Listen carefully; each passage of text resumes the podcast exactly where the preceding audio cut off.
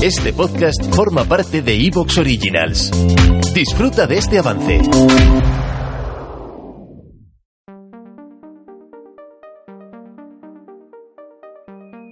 Comenzamos con un nuevo programa de relatos de misterio y suspense.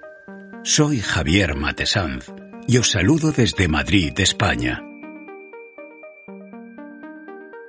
Baúl de Libros presenta Relatos de Misterio y Suspense. Hoy presentamos El hombre que aullaba, escrito por Charles Beaumont. Voz de Javier Matesanz. El hombre que aullaba es un relato de terror del escritor norteamericano Charles Beaumont, publicado originalmente en la edición de noviembre de 1950 en la revista Roche y luego reeditado en la antología de 1960 Paseo Nocturno y otros viajes. El propio Charles Beaumont adaptó la historia para el episodio 41 de la serie La Dimensión Desconocida. El hombre que aullaba relata la historia de David Ellington, quien tras un disipado viaje inicial decide dejar atrás sus indiscreciones y recorrer Europa en bicicleta, poco después de la Gran Guerra. Cierto día, en un área rural de Alemania, sufre un accidente y es rescatado por unos monjes, quienes lo llevan al interior de la abadía de San Gulfrán, donde literalmente algo aúlla espantosamente dentro de sus muros.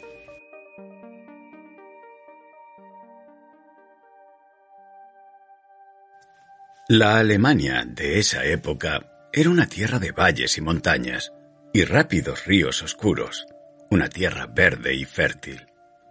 No había otro país como este.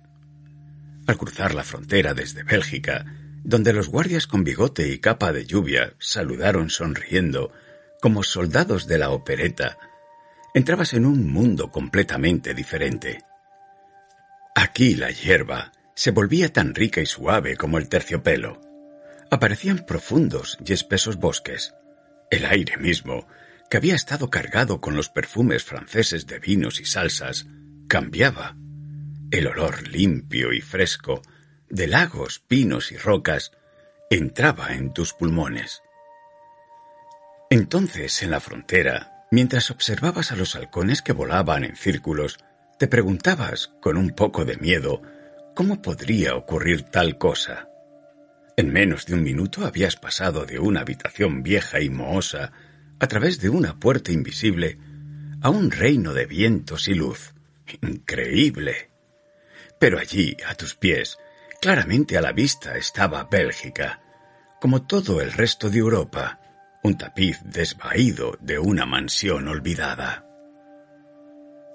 En ese tiempo, antes de haber oído hablar de San Gulfran, del miserable que arañó las piedras de una celda cerrada, llorando en las horas de la medianoche, o de los tontos hermanos y su loco abad, tenía las piernas fuertes y la mente centrada. En un instante volveré a eso. Sentiremos la enfermedad, la caída y el vuelo al borde de la muerte juntos.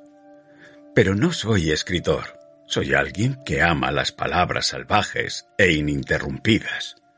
Mi historia debe tener un comienzo. París me llamó en mi juventud y la escuché, por la razón que la mayoría de los hombres jóvenes recién salidos de la universidad prestan atención, aunque nunca lo admitirían, acostarse con misteriosas mujeres hermosas. Una educación sólida y tradicional en Boston había tenido éxito, pero mis sueños nocturnos de horas oscuras y retorcidas, más allá de lo imaginable, alcanzaron finalmente la insoportable etapa más allá de la cual yace la locura o la respetabilidad. Sin imaginarme nada, logré convencer a mis padres de que un año en el extranjero agregaría exactamente la cantidad adecuada de conocimiento a mi madurez, como una pizca de curry en una sopa, por lo demás insípida.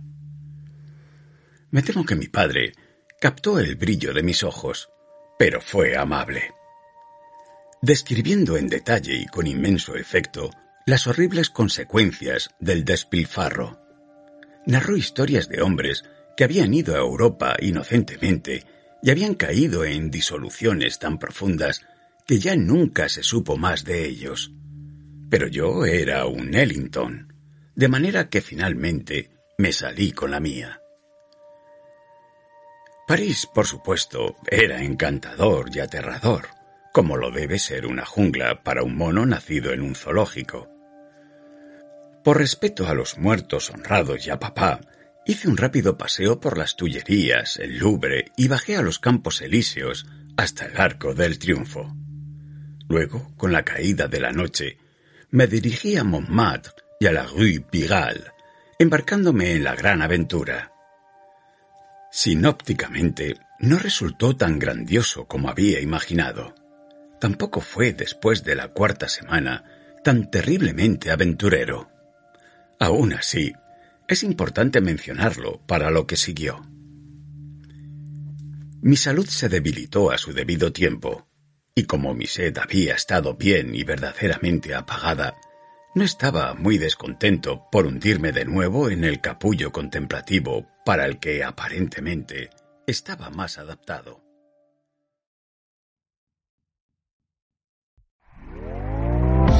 ¿Te está gustando lo que escuchas? Este podcast forma parte de Evox Originals y puedes escucharlo completo y gratis desde la aplicación de Evox. Instálala desde tu store y suscríbete a él para no perderte ningún episodio.